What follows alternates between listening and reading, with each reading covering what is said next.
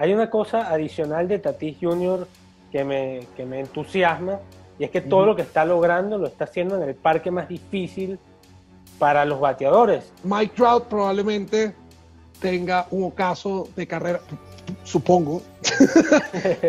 supongo que algún día va a dejar de batear.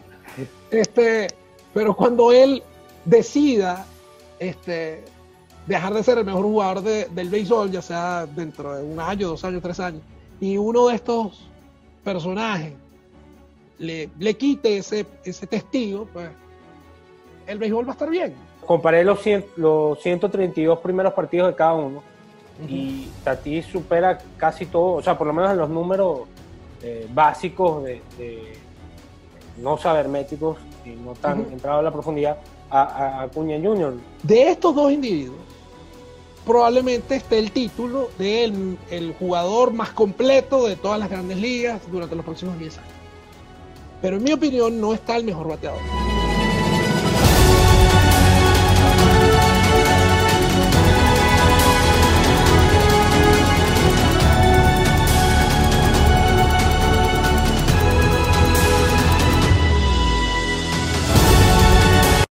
Los próximos años en las grandes ligas parecen soñados con la actual generación que empieza a emerger en el mejor béisbol del mundo.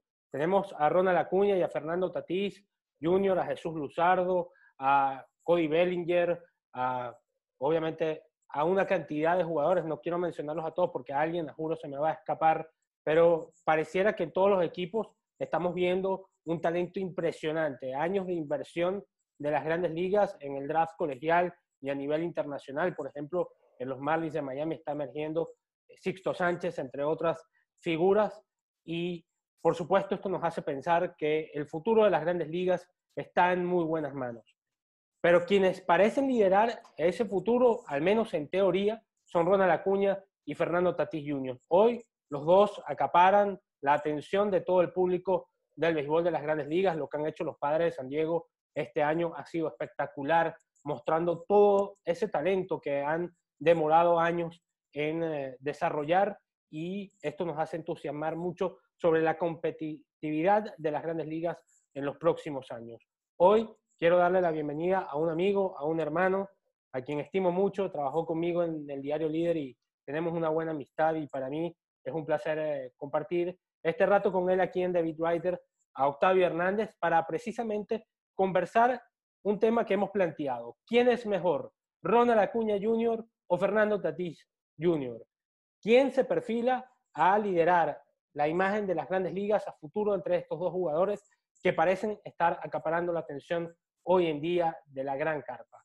Antes de comenzar esta conversación, vamos a pedirles a ustedes que por favor se suscriban a mi canal de YouTube. Lo pueden hacer debajo de la pantalla del video en el botón rojo donde dice suscribirse le dan a la campanita que está al lado para que les lleguen las notificaciones cada vez que subamos un nuevo video. Y también nos pueden apoyar en nuestra cuenta de Patreon, www.patreon.com barra Ahora sí, le damos la más cordial bienvenida a Octavio. Octavio, gracias por aceptar la invitación y como dije, eh, para mí un placer tenerte acá para comenzar esta nueva etapa del canal. Queremos hablar de temas de la actualidad las grandes ligas y evidentemente Ronald Acuña y Fernando Tatís Jr.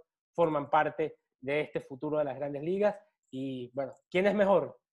¿Ronald Acuña o Fernando Tatís? Es increíble, es difícil la pregunta, evidentemente, porque los dos están haciendo eh, trizas a los pitchers rivales y, bueno, pero ¿quién, ¿quién para ti tiene mejor proyección a futuro en las grandes carpas? Mira, gracias por la invitación, Marco. Eh, felicidades por el canal. Yo sé que las le has dedicado bueno, una cantidad de tiempo y esfuerzo enorme y ahorita estás viendo los réditos. Que sigan los éxitos. Y en lo que pueda ayudarte, más bien me sorprendía el hecho de que no me había eh, invitado antes, hagamos de esto algo más rutinario. Gracias. Marco, me estás haciendo una pregunta. Me hiciste esta pregunta ayer, ¿verdad?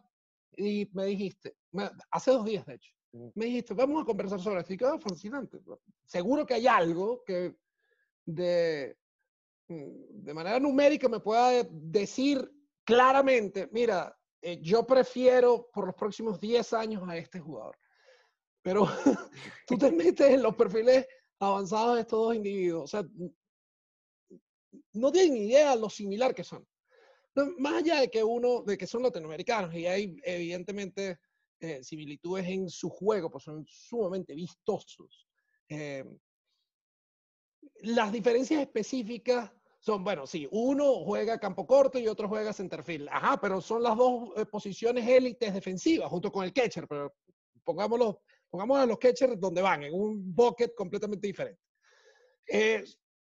los dos tienen herramientas diferentes en teoría. No, no realmente, porque hacen absolutamente todo en el campo. están viviendo realidades diferentes este año. Ah, bueno, sí, Fernando Tatis está teniendo una temporada un poco um, más sorprendente, una temporada de MVP, pero es básicamente porque no se lesionó. En este momento la diferencia entre ambos es una victoria sobre reemplazo según Fangraphs y, eh, Baseball Reference. Estoy haciendo eh, promedios que conste. Pero si nos vamos realmente a, sus fortalezas y debilidades, eh, ambos tienen un poder eh, realmente extraordinario para jugadores defensivos élite. Ambos vuelan. Pero ¿quiénes son, o sea, quién es mejor en cada uno de los aspectos? Bueno, Fernando Tatis es un poco más veloz. Según el Sprint Speed de Baseball Savant, eh, Fernando Tatis está eh, de segundo entre los campos cortos, eh, con mayor velocidad, con, si la memoria no me falla, falla 29.2 pies por segundo, que es bastante. Ronald Acuña está un poquitico por debajo con 28.7. Entonces, ofrezcámosle ese, esa ligera ventaja a Fernando Tatis. Ok, eh, ¿quién tiene más poder? Mm, estaba verificando quién tiene más cuadrangulares para la banda contraria eh, en totales, y bueno, obviamente Ronald Acuña tiene eh, más eh, cuadrangulares hacia banda contraria. Y me, me, especifico hacia banda contraria porque para tratar de, de irme a, a, una cualidad que pocos tienen. Sabemos que los dos tienen poder, pero ¿quién tiene la capacidad de sacarlas a la banda contraria? Me dice quién tiene mayor capacidad de, de sacar honrones de manera rutinaria. Pues no todo el mundo es Pujols, que pegó más de 600 cuadrangulares jalados. Este, y los dos, es sorprendente, los dos tienen la misma cantidad de cuadrangulares a banda contraria en porcentaje de picheos. Según Baseball Savant, el 0.3% de los picheos que han visto en su carrera en grandes ligas han terminado en jonrones hacia la banda contraria. Claro, Ronald tiene más porque tiene más tiempo, pero ahí está en tabla. Eh, defensivamente hablando, ¿quién es mejor dentro de su campo? Ahí habría que darle una ventaja a Ronald, porque Fernando Tatis, independientemente de que este año ha tenido una temporada de ensueño y hoy eh, está dentro de los líderes en outs above average en Baseball Savant, que es una estadística nueva, reúne todas las jugadas defensivas eh, de, un, eh, de un jugador y trata de evaluarlos en comparación a sus pares. Fernando Tatis está muy por encima del promedio, es básicamente el mejor campo corto de grandes ligas, pero este año. El año pasado Fernando Tatis cometió 18 errores. Fernando Tatis tenía, eh, mostró problemas serios para eh, hacer jugadas de rutina. Mientras que Ronald Acuña, pues, eh, ha, ha sido excelso en el jardín central desde su mismo primer día, independientemente de que pueda ser criticado, porque a veces tiene algunas lagunas mentales propias de su juventud. Mm, su defensa no está en entredicho. La de Fernando Tati sí lo estuvo el año pasado y no sé hasta qué punto en tres meses, una temporada, una media temporada como la estamos viendo, es suficiente como para decir, bueno, sí, Fernando Tatis ya no tiene ningún tipo de problemas eh, para hacer jugadas de rutina.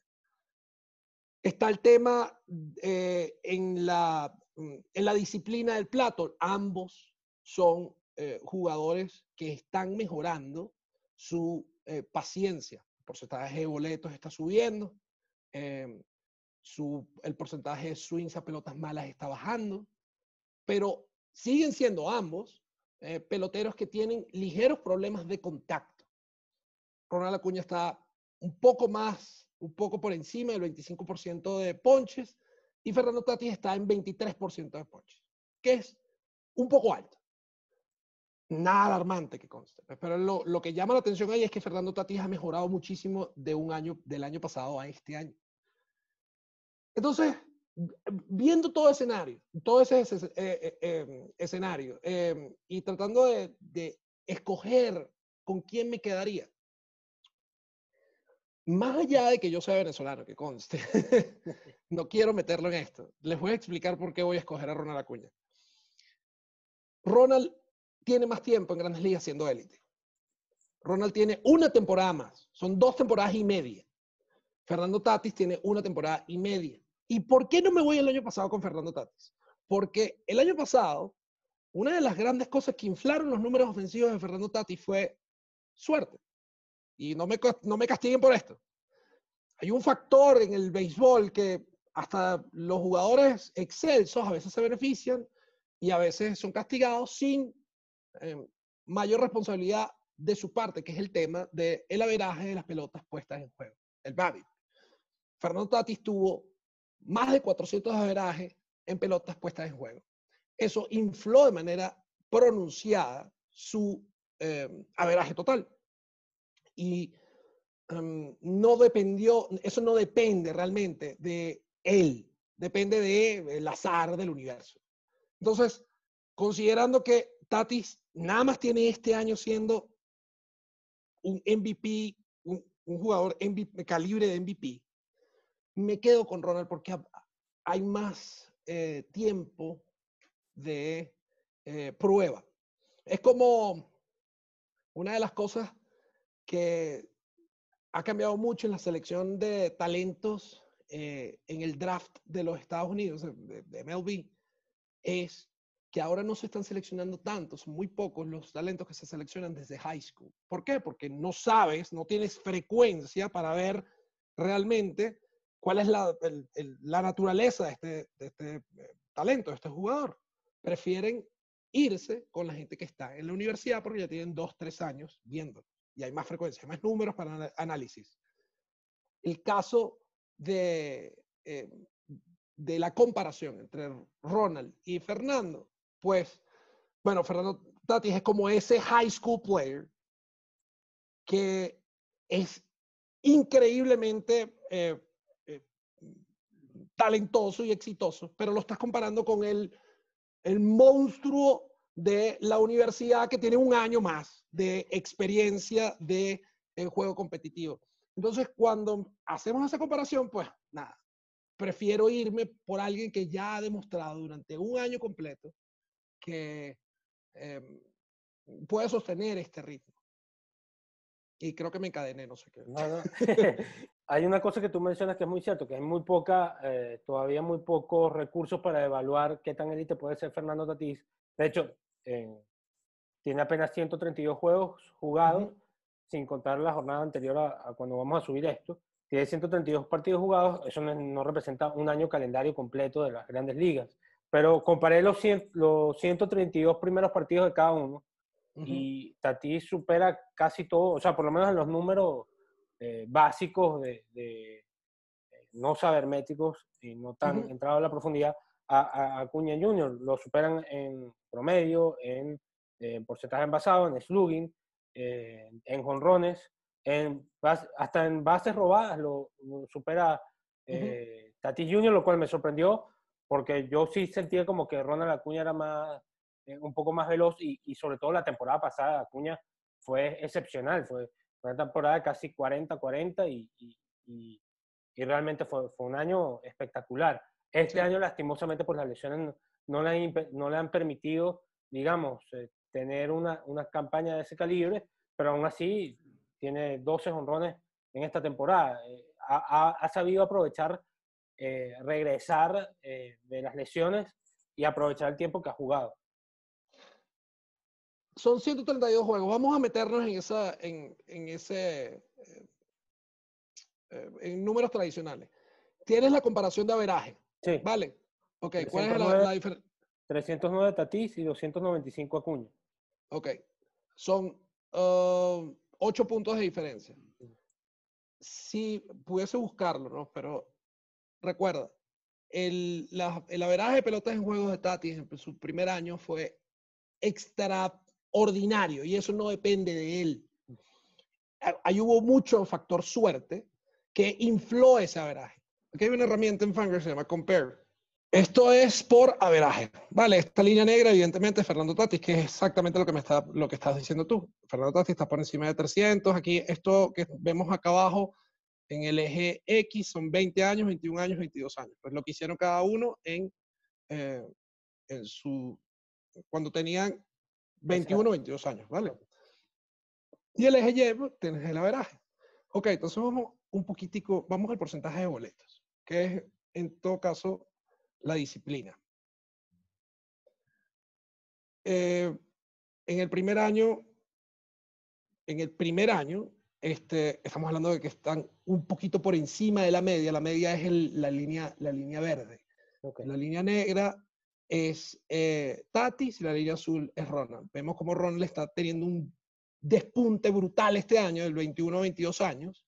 Esta es la temporada, la última, evidentemente, la, la temporada de 2020, porque Ronald está adaptándose de manera magistral a no hacerle swing en las rectas altas. Es una locura. El librito de grandes ligas actualmente es tirarle rectas altas a Ronald. Pero como no todo el mundo tiene eh, control para ubicar esa recta alta en esa zona de strike, la inmensa mayoría de esos picheos son bolas. Ronald tiene problemas para hacerle contactos a esos picheos y cuando los está reconociendo dice, mm, no voy a hacer swing. ¿Qué pasa? Le dan boleto. Eso, por eso esa línea azul gigante. Entonces, el porcentaje de boletos, Ronald eh, lo supera en su primer año en comparación. En su segundo año, pero el, el, último, la última parte de Tatis debería, se tendría que estar comparado con así, esto. Esto sería 2019-2020. Es lo que le está sacando este año Ronald a Tatis en porcentaje de boletos. Okay bastante. Estamos hablando de un 8%, no de diferencia, eso es casi un 40 y pico por ciento de diferencia porque es del, total. Ok, vamos a eh, porcentaje de ponches. Aquí los dos sufren un poco.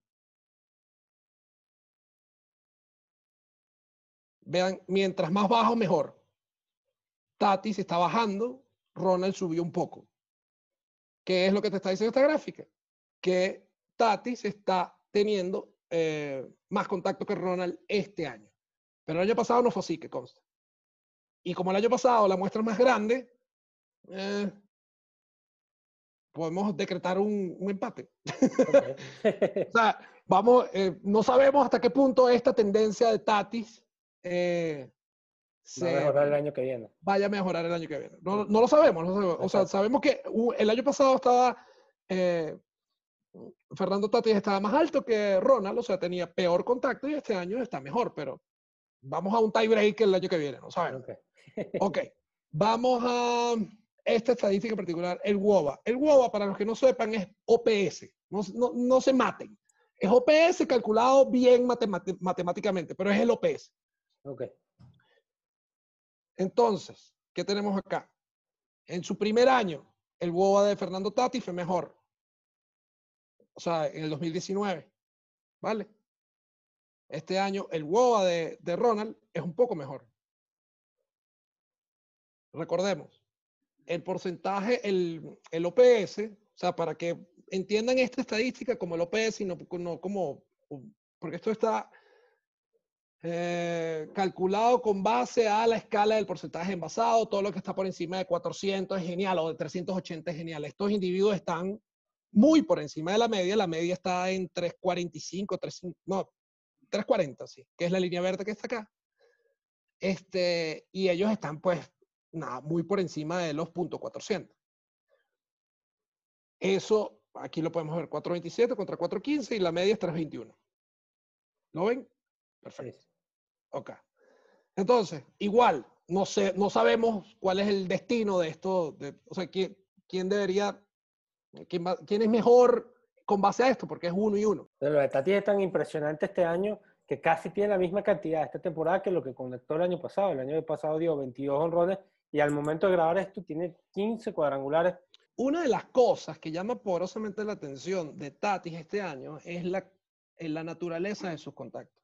Como vimos ahorita, él tiene eh, una disminución de los ponches. Este es el porcentaje de ponches, ¿vale? Aquí está, esa, fi, esa línea de Tatis empieza en su primer año casi en 30% de ponches, mucho. La media de grandes ligas está en 2019, cuando él empezó, estaba alrededor de, busquémoslo. 23 por ahí. 23%, ahí está, correcto. Pero ahora este año la línea de Tatis bajó de manera pronunciada, está en 23.5%, casi en el promedio de la liga.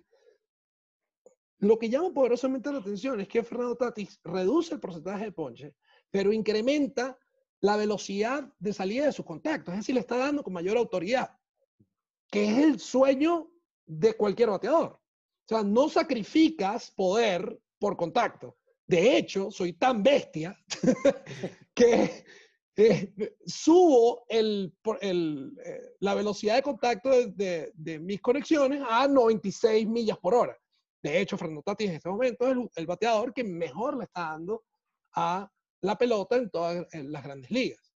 si Fernando Tatis me llega el año que viene en septiembre y me sostiene este mismo ritmo, es probable que yo decida escoger a Fernando Tatis por los próximos 10 años en, comparación a Ronald. Porque pareciera que Ronald, este pico que está tocando eh, Fernando Tatis durante tres meses, pareciera ser un poquito superior. Un poco, no lo sé. O sea, pero repito, la frecuencia es tan corta que necesito quedarme con un jugador que me ha demostrado un nivel tan elevado durante eh, un tiempo más prolongado. Eso es todo. Yo creo, además, pensando como una persona, eh, como, o sea, financieramente hablando, eh, también escogería a Ronald, porque Ronald ya firmó. Pues, ¿Ustedes se imaginan cuánto va a costar Fernando Tatis dentro de 3, 4 años? O sea, yo no creo. Fernando Tatis no va a aceptar el contrato que Ronald firmó en su primer año. Y está bien, el de Ronald es un, contrato que le asegura eh, su vida profesional, pero está muy por debajo de lo que él pudiese conseguir en agencia libre.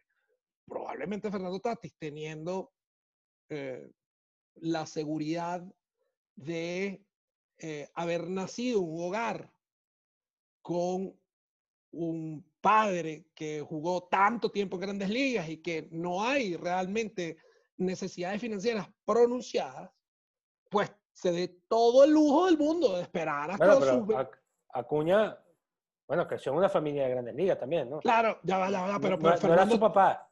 No, era Pero no, pero es que no estoy hablando de cultura beisbolística, que es lo comparten. Lo que estoy hablando es de eh, billetes verdes, hermano. Claro, claro. Fernando, Fernando Tati jugó cuánto tiempo en Grandes Ligas en comparación a Ronald Acuña padre. No, no, no. Eh, Ronald Acuña padre no jugó en Grandes Ligas, pero la familia Acuña, la familia Acuña. tienes toda la razón, tienes toda la razón. Pero yo creo que eso puede influir un poco. Claro, claro. Fernando, Fernando Tatis viene de un background muy diferente al de el latino promedio. Sí. Viene, o sea, es un muchacho, es como Vladimir Guerrero. Claro, Vladimir Guerrero, Vladimir Guerrero Jr., pues, pero Vladimir Guerrero fue mejor que Fernando Tatis en su momento, obviamente. Pero ambos, ambos hicieron una cantidad de dinero importante como para asegurar no solo su eh, su estatus eh, financiero, sino el de toda su familia. En el caso de Vladimir Guerrero, pues el de su sobrino, el de, y el de bisnieto y todo. Pues, medio, medio San Pedro de Macorís. el argumento es que es probable que Fernando Tatis eh, pueda esperar un poco y cuando le vayan a ofrecer 100 millones de dólares por los próximos 8 años, Fernando Tatis diga, no, gracias, prefiero esperar. Pero... Aunque yo creo, eh, claro, esto es un tema ya gerencial, pero creo que Atlanta eventualmente le va a reconstruir ese contrato. Si Acuña sigue así, ellos van a reconstruir ese contrato como pasó con Salvador y como pasó con Altuve. Yo no creo, yo no creo, porque en el caso de Salvador y en el caso de Altuve, son contratos que eh, sí se ve que el equipo realmente aprovechó una oportunidad brutal y puso sobre la mesa una opción que si bien es cierto representaba un cambio de vida para el jugador, estaba por, no sé, era, representaba el 10, 15% de lo que eh, valían esos jugadores. Era una locura. Más en el caso de Salvador, porque el de, cuando Altuve firma, Altuve no era Altuve. Así que Altuve firma y se eso es lo que convierte yo le digo a mucha gente. Eso es lo que yo le digo a mucha gente. Altuve no era Altuve cuando firmó ese Eso. contrato. No. Eh, no Ah, era. O sea, y ya en ese momento yo era de los que pensaba, oye, no debió firmar eso porque es muy poco dinero durante, muy, eh, durante Mucho mucho tiempo. Pero, bueno, o sea, es defendible porque Altuve no pareciera tener este, esta, eh, esta proyección para ser un, un tipo que vaya a devengar 150 o 200 millones de dólares en Grandes Ligas. Bueno, me metí el zapato en la boca porque Altuve ese año se convirtió en el papá de los helados de los hits de la, de, de la Liga Americana. Ah, entonces- hay, un- hay una cosa adicional de Tatis Jr. que me, que me entusiasma y es que todo lo que está logrando lo está haciendo en el parque más difícil para los bateadores, al menos Eso- en teoría. al Petco le construyeron, le hicieron una, eh, un- unos complejos de, de edificios en el center, en, en el right en el left. Oakland es el, el mayor, eh, el que más previene carreras en, en grandes ligas este año. Estoy buscando el Petco. Oakland Piense- es, Oakland es el que más difícil es anotar carrera. Sí, es 0.7, o sea, 1 es la media, 0.7 es el promedio de él, es como que eh, se promedian 0.7 en comparación a la media. pues, eh, es como 26% eh, represor de ofensiva, la supresor, supresor de ofensiva. Ok, Marlins, estoy buscando, cuando consigas Petco me avisa. aquí está el 10. El 10. Ok, bien, cool, pero no es el, no es el más complicado, ¿eh? Vamos a jonrones. Vamos a jonrones. O sea, el Wrigley Field este año es más complicado que el Petco Park. Yes. Y eso tiene sentido. Eso tiene relativo sentido. El par factor lo deberías calcular no por un año, eh, sino Ok. por tres años. Ok. O sea, porque necesitas mucha frecuencia. Pero vamos a hacer, vamos a hacer este juego. Aquí tienes eh, los honrones. El Great American Ballpark, el de Cincinnati, es el, el mayor, el que más produce cuadrangulares. De nuevo, en cuadrangulares, cuando consigues el Petco, me avisa. Petco, Petco, Petco. Aquí está el 25. De hecho, el Petco es el quinto este año, que el, el octavo, el octavo con mayor promedio de cuadrangulares este año. O sea, ha sido, eh, está- ha estado por encima de la media en producción de cuadrangulares. Vamos a 2019. Ahora, te pregunto, Octavio, evidentemente lo- lo- los padres de San Diego han hecho un, un, un gran trabajo ofensivo eh, y la cantidad de jonrones, bueno, durante una semana entera estuvieron dando Grand Slam. Tienes Eso- toda la razón. eso- Tienes toda la razón. eso- Eso, influye, influye, eso influye. Entonces vamos a 2019, cuando la ofensiva no era tan, tan brutal. Cuadrangulares en... en- Pero en- la, la pregunta que quiero hacerte, tú que, tú que manejas mejor esto, o sea. El hecho de que la ofensiva de los padres esté haciendo eso no significa que sea fácil hacerlo. No, para nada, para nada. O sea, O sea, eso influye, pero por eso necesitas frecuencia, pues, porque si tienes a un equipo como los padres que se están volviendo locos durante dos meses, te va a influir, te va a inflar una tendencia de generación de cuadrangulares en ese parque. Pero si lo estudias durante tres años, mucho de la influencia de los eh, equipos eh, visitantes se va a ver. Y los picos extraordinarios que estamos viendo con el tema de, eh, de- con la ofensiva de los padres este año, se van a aplanar porque es mucha más frecuencia. Y Necesitas, eh, necesitas más números para decir, mira, ese estadio es particularmente este, ofensivo o, de- o, o o- para pitchers. exacto. Pero sí, la lógica te indica que el Petco Park es un, eh, es un estadio de, em, de lanzadores, pues porque estás a nivel del mar, eh, porque mm, no tienes un porche particularmente cercano por los jardines, pero sí tengo entendido que la construcción de unos edificios en los jardines pararon la brisa que estaba parando la salida de los batazos. Ok. Eso es lo que me comenta, que consta eso.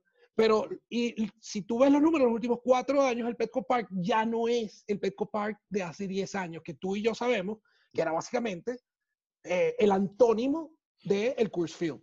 Exacto. Correcto. Ujú. correcto. Pero sí, o sea, sin duda, no era por echar para atrás tu teoría.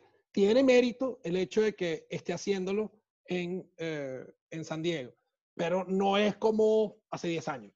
Ok. Ese es el punto. Y una cosa que a mí, eh, yo en Twitter ya lo he asomado.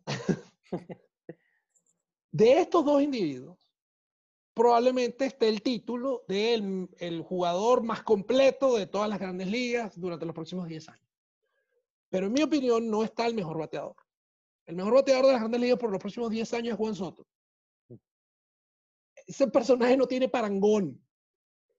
Ninguno de estos dos bateadores tiene la disciplina eh, que posee Juan Soto a esa edad.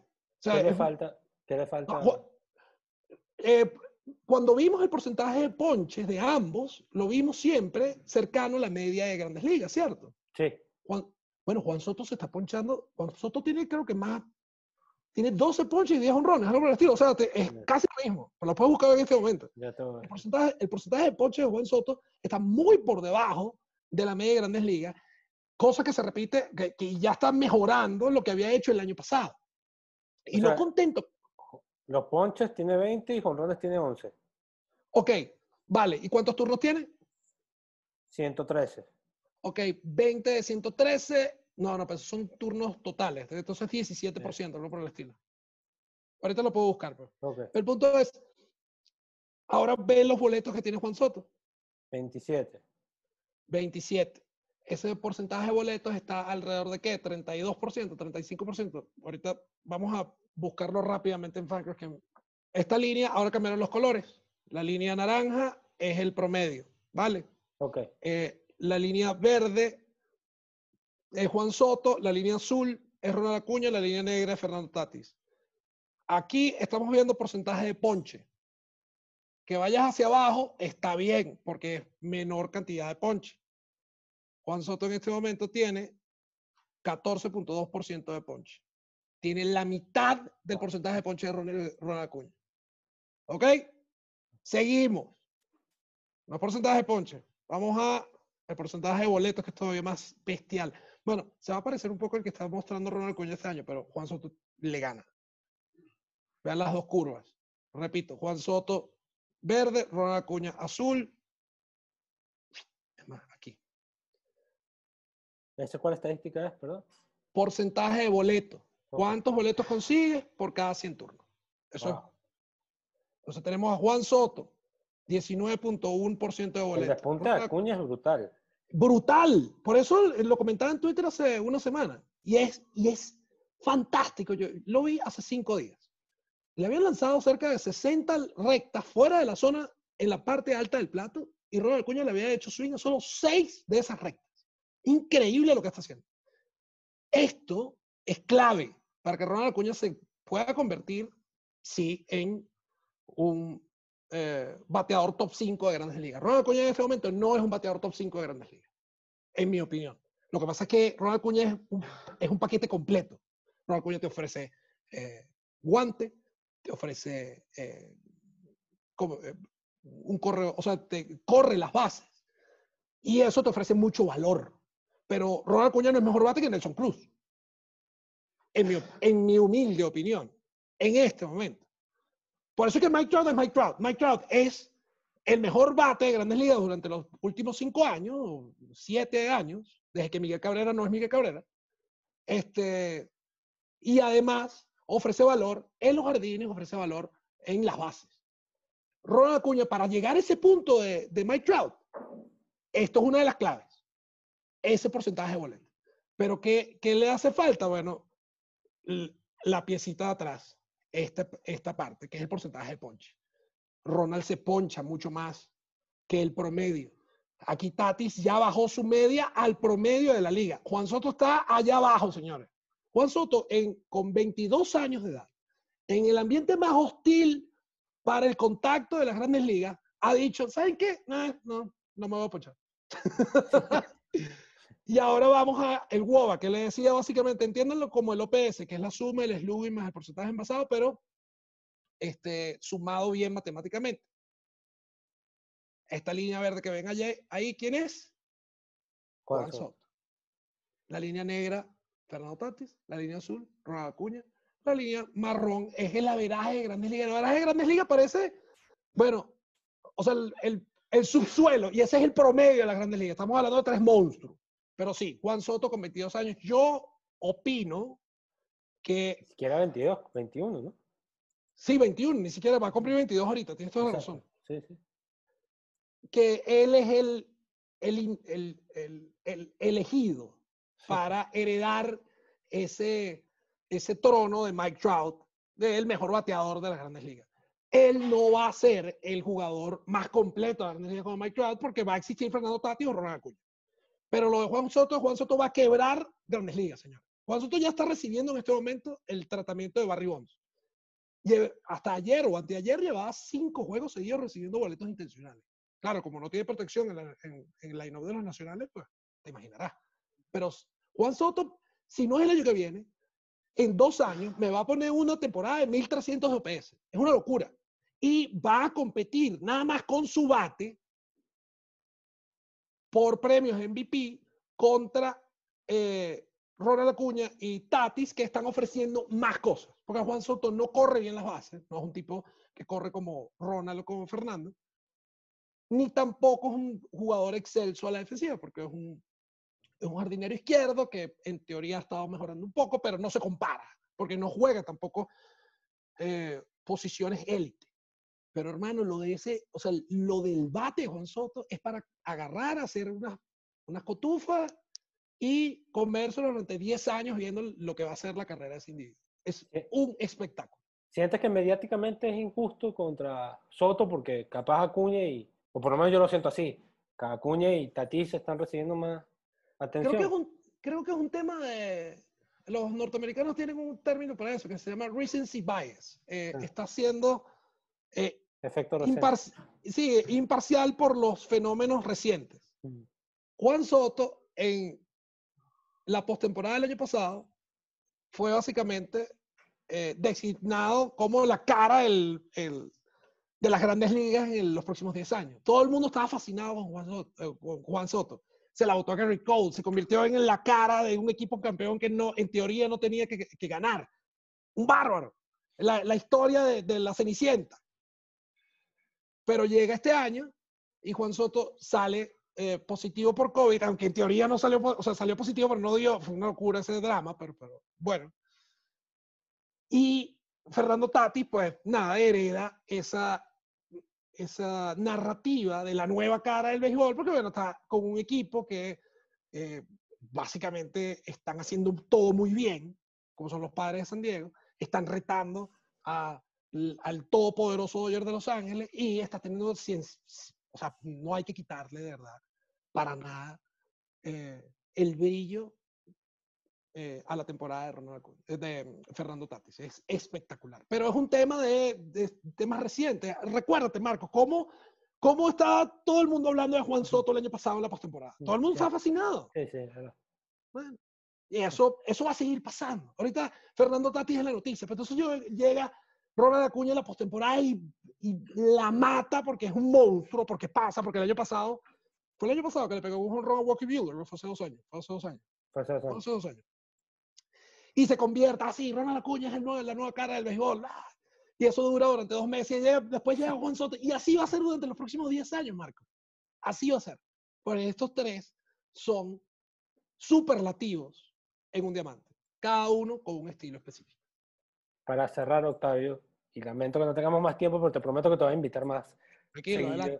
Este, también no te había invitado, y lo aclaro públicamente, eh, porque estaba dedicado más al tema de las entrevistas, más que a, debates así, pero le voy a dedicar más espacio a este tipo de temas. Seguro. Te, te, te quería preguntar, ¿qué tan entusiasmado estás con la nueva generación de todos estos muchachos que están surgiendo en las grandes ligas? Que sobre todo lo están haciendo a una edad que antes no veíamos. Tú, tú y yo no crecimos viendo a peloteros de 21 años haciendo este, este, tipo de cosas. No, no, no.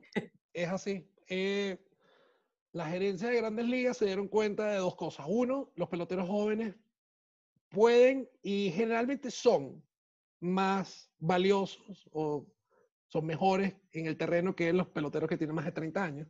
Y dos, los peloteros jóvenes son más baratos, Entonces, yo no te, toda la gerencia de grandes ligas se acaban de dar cuenta en los últimos dos, tres años y que, ¿por qué estamos firmando tanta gente de agencia libre si le podemos dar una oportunidad a alguien que está en AAA, en AA y que pueda explotar. Pues bueno, eso es lo que está pasando.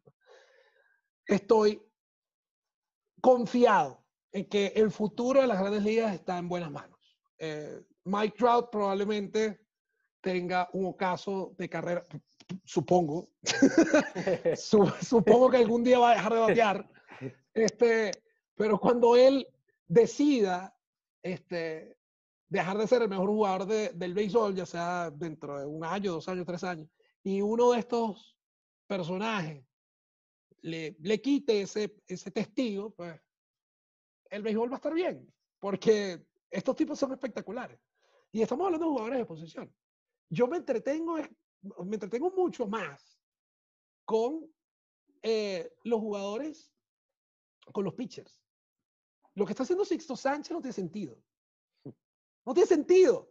Y cuando tú ves a Pedro Martínez diciendo, no, bueno, sí, pues, me recuerda a mí. Sí, supongo. O sea, te, te, está lanzando 100, corres a 92 y un cambio monstruoso. Sí, claro que me recuerda a Pedro. Y eh, lo que vemos en Jesús Luzardo, que es básicamente el zurdo con la mayor velocidad en su recta de todas las grandes ligas. Eh, lo que vemos en los, eh, los, los, sinkers de Austin May, la, el slider de, de Bruce Raterol, es sensacional, de verdad. Y a eso... Los a los rechos le va a pasar ese karma. No, no, ese entre muchas otras cosas. Porque creo que todavía le están pagando el panda. O hasta el año pasado, no me acuerdo. De hasta este año. Hasta este año, sí, sí. Terrible. Pues, pero ¿qué quieres que te diga? Este. Pero estamos bien. Por lo menos pueden lucir tres anillos, cuatro anillos. No, no, no, va. Que, uno solo ya vale la pena todo. Pues. Sí, el Hecho es que, por lo menos. El hecho es que sí, yo estoy bastante tranquilo con, con el nivel de talento que vamos a, a ver en, en, Grandes Ligas, ¿verdad? Eh, me sorprende cada vez que veo el, televisor, chamos lanzando 100 millas y es la era 93 y cambios a 90. Y Juan Soto diciendo, bueno, soy Barry Bonds. Y, ok, está bien. Y Ronald diciendo, bueno, sí, voy a tirarme un 40-40 porque me da la gana. Ok. Fascinante, ¿verdad? Eh, el béisbol tiene muchísimas cosas que ofrecer hoy en día y, y va a seguir eh, va a seguir teniéndolo en el futuro cercano. ¿Cuál fue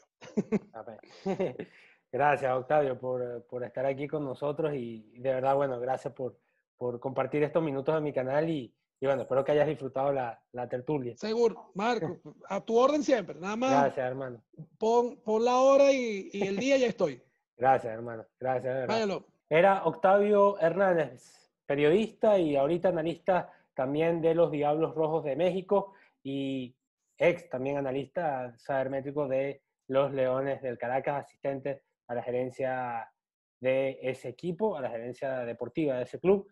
Y bueno, gracias a Octavio por aceptar la invitación. Espero que ustedes hayan aprendido mucho de esta tertulia con Octavio sobre el futuro de las grandes ligas. Ya vieron algunos números de Ronald Acuña, de Juan Soto y de Fernando Tatis Jr. y el futuro en cuanto a bateadores de la Gran Carpa.